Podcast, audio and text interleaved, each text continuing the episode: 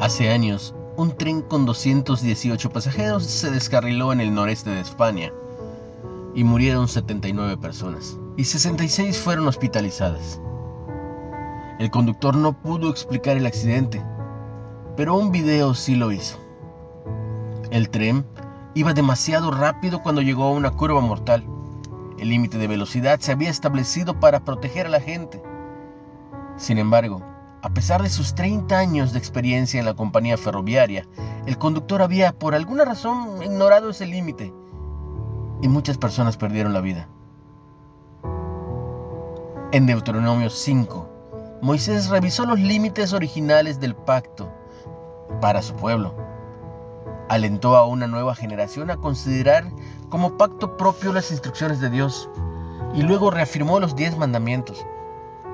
Al repetir los mandamientos y tomar las lecciones de la desobediencia de la generación anterior, invitó a los israelitas a ser reverentes, humildes y conscientes de que Dios trazó un camino para que no destruyeran su vida ni la de otros. Si ignoraban su sabiduría, se pondrían en riesgo, como aquel ferrocarril que ignoró el límite de velocidad.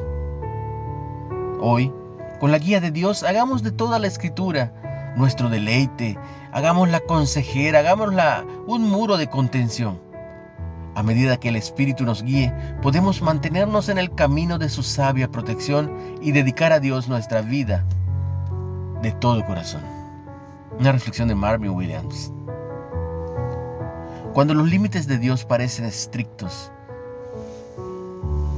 ¿qué haces? ¿Cómo muestran esos límites su amor por ti? Querido Dios, ayúdame a mostrar que te amo mediante mi obediencia a ti